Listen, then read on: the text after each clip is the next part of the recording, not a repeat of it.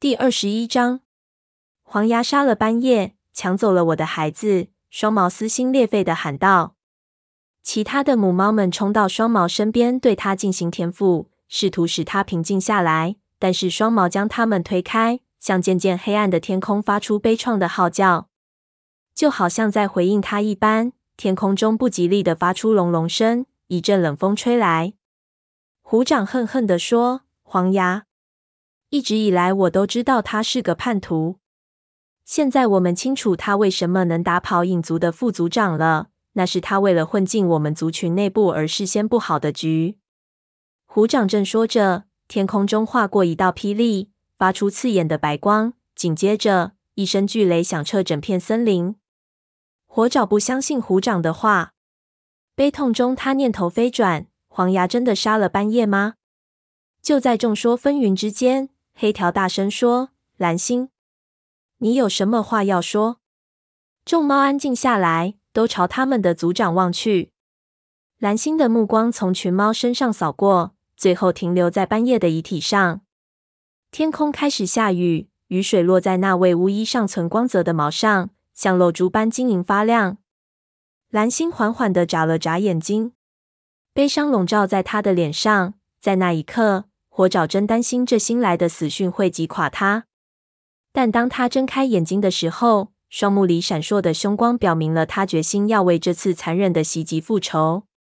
他抬起头，如果真的是黄牙杀了半夜，偷走了双毛的孩子们，我们绝不心慈手软，一定将他绳之以法。猫群里发出赞同的声音。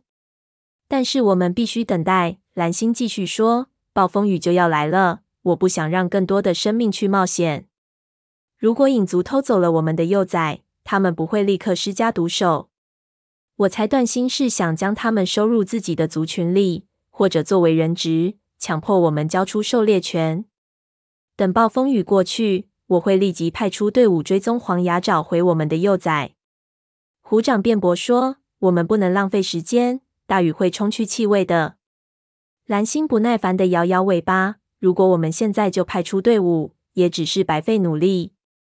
这种天气之下，在我们做好准备前，气味就已经消失了。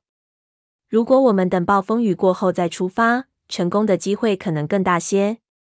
众猫纷纷表示赞同。尽管现在是中午时分，天空却变得更加黑暗。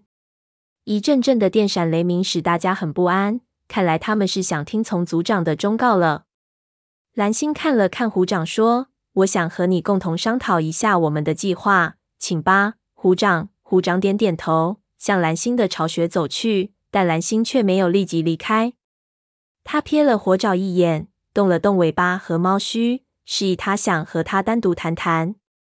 其他的猫围在斑夜身边，开始对他进行舌抚，他们悲痛的呼声此起彼伏。蓝星分开众猫走出来。向通往巫医巢穴的香薇通道走去，火爪悄悄地绕开群猫，跟在蓝星身后。乌云蔽日，就如黑夜一般。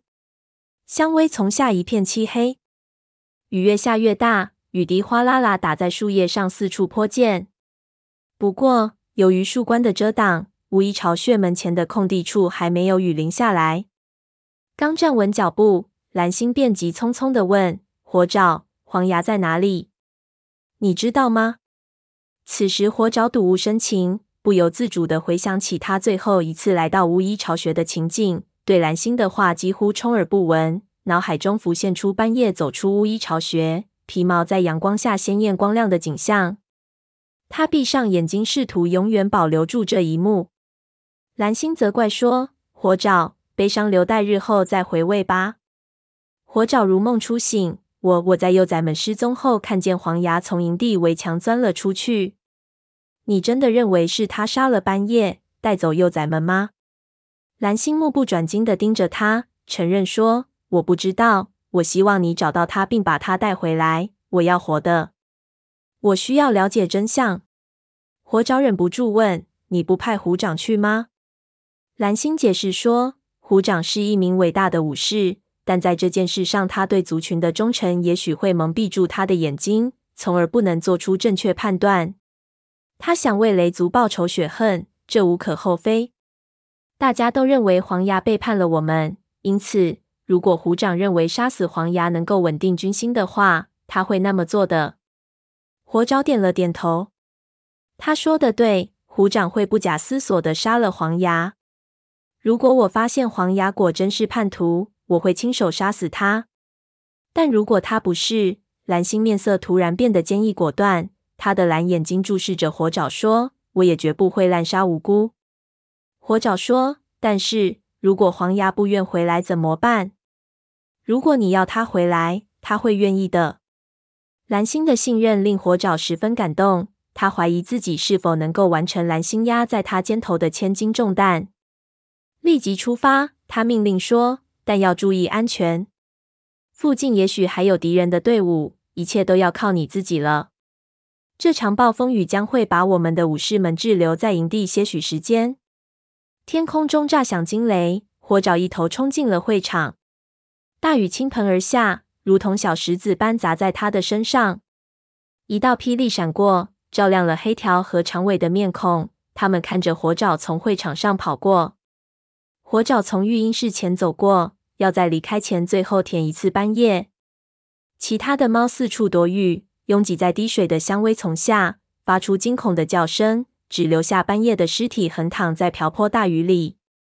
火爪将鼻子伸进斑叶的皮毛里，最后一次呼吸它的气味，喃喃说：“再见，亲爱的斑叶。”忽然间，他听到双毛和文伟在附近说话的声音，耳朵一下子竖起来。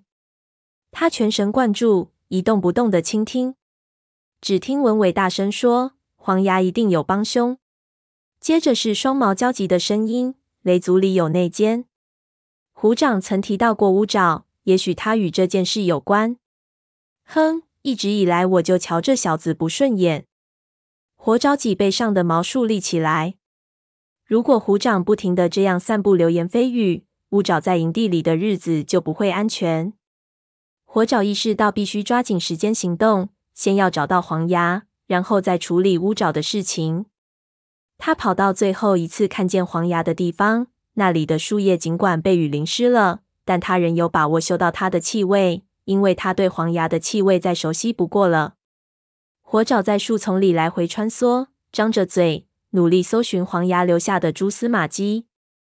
火爪，火爪一惊，继而又放宽了心，认出那是灰爪的声音。灰爪向他跑过来说：“我到处找你。”火爪小心翼翼地从香薇丛里退出来，雨水顺着灰爪的长毛流进眼里，使他不得不眯着眼睛。他说：“你要去哪里？”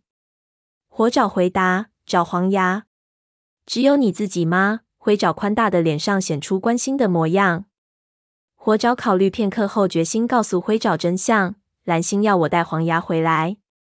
灰爪大吃一惊，问：“什么？为什么要你去？”也许他认为我最了解黄牙，而且我去更容易找到他。灰爪说：“派一队武士去，不是机会更大些吗？”虎掌在族群里最善于追踪了。如果别的猫能把黄牙带回来，那么他也没问题。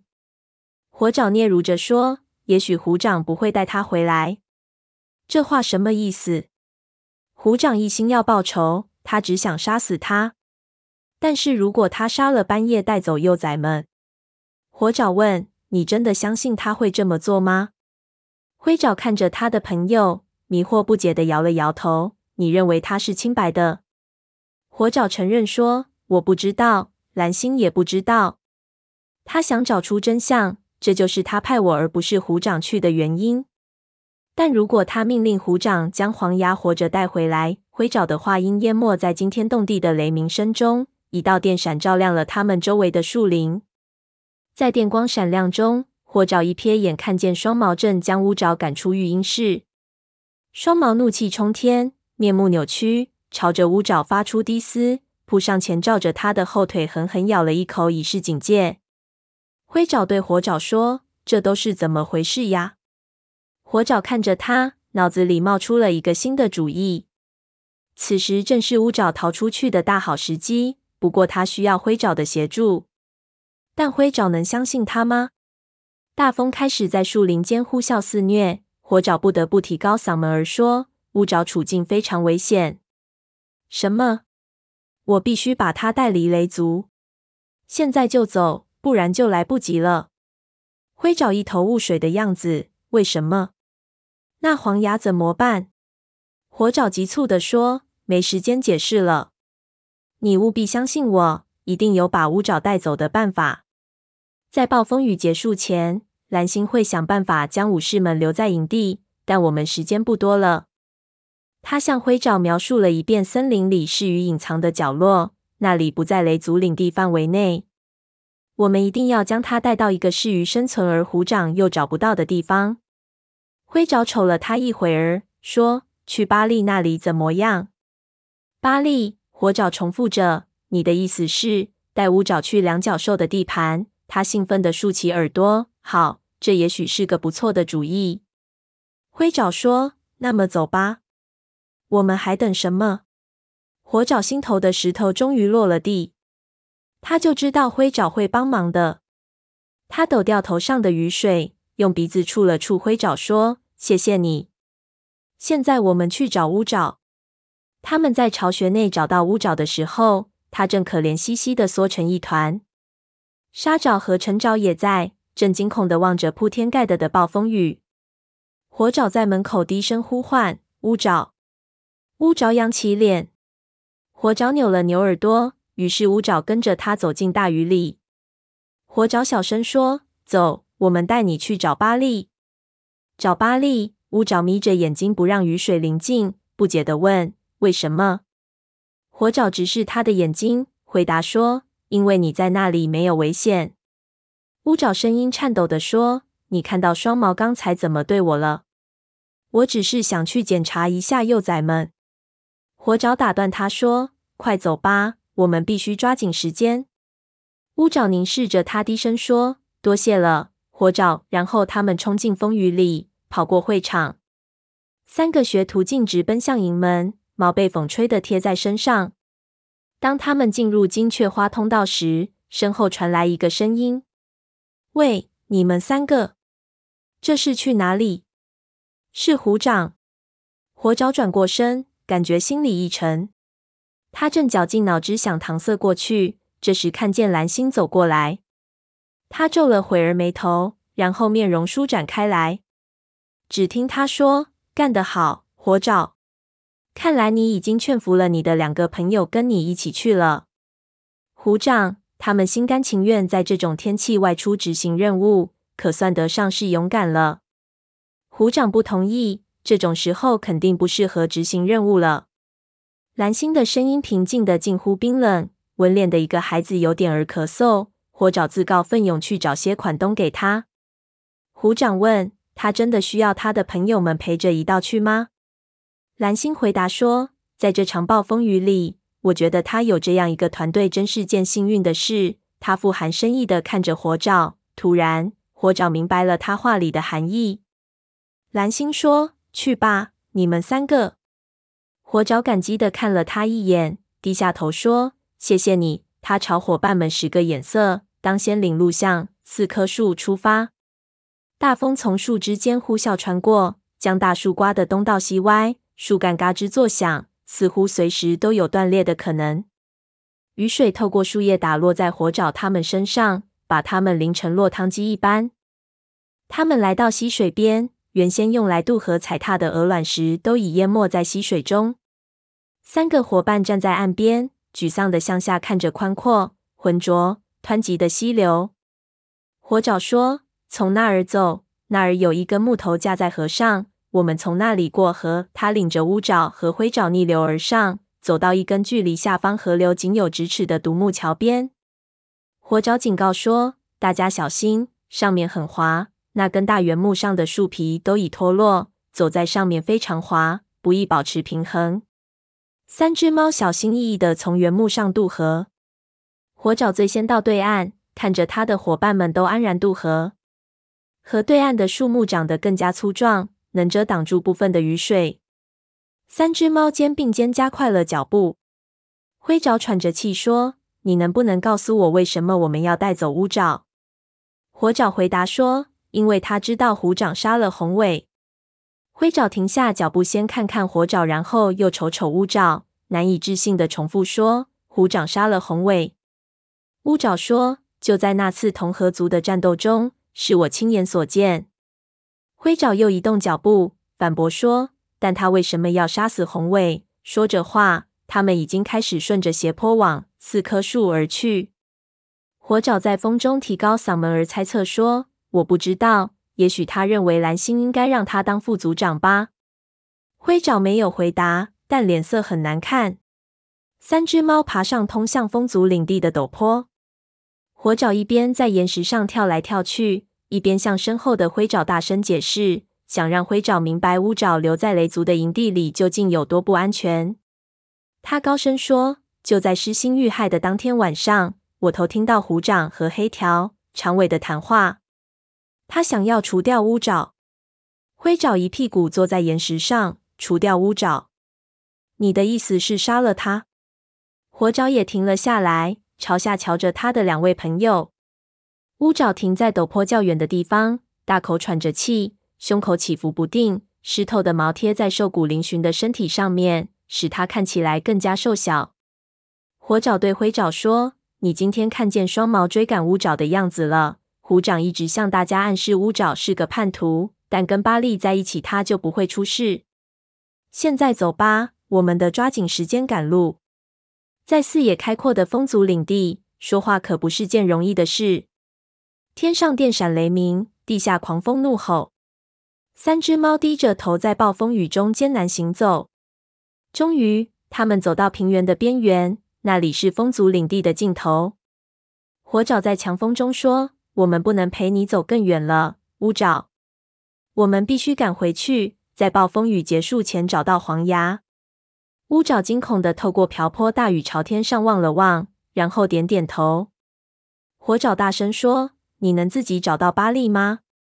乌爪回答说：“能，我记得路。”灰爪提醒说：“当心那些狗。”乌爪点点头：“我会的。”突然，他皱起眉头。你们怎么能肯定巴利会欢迎我呢？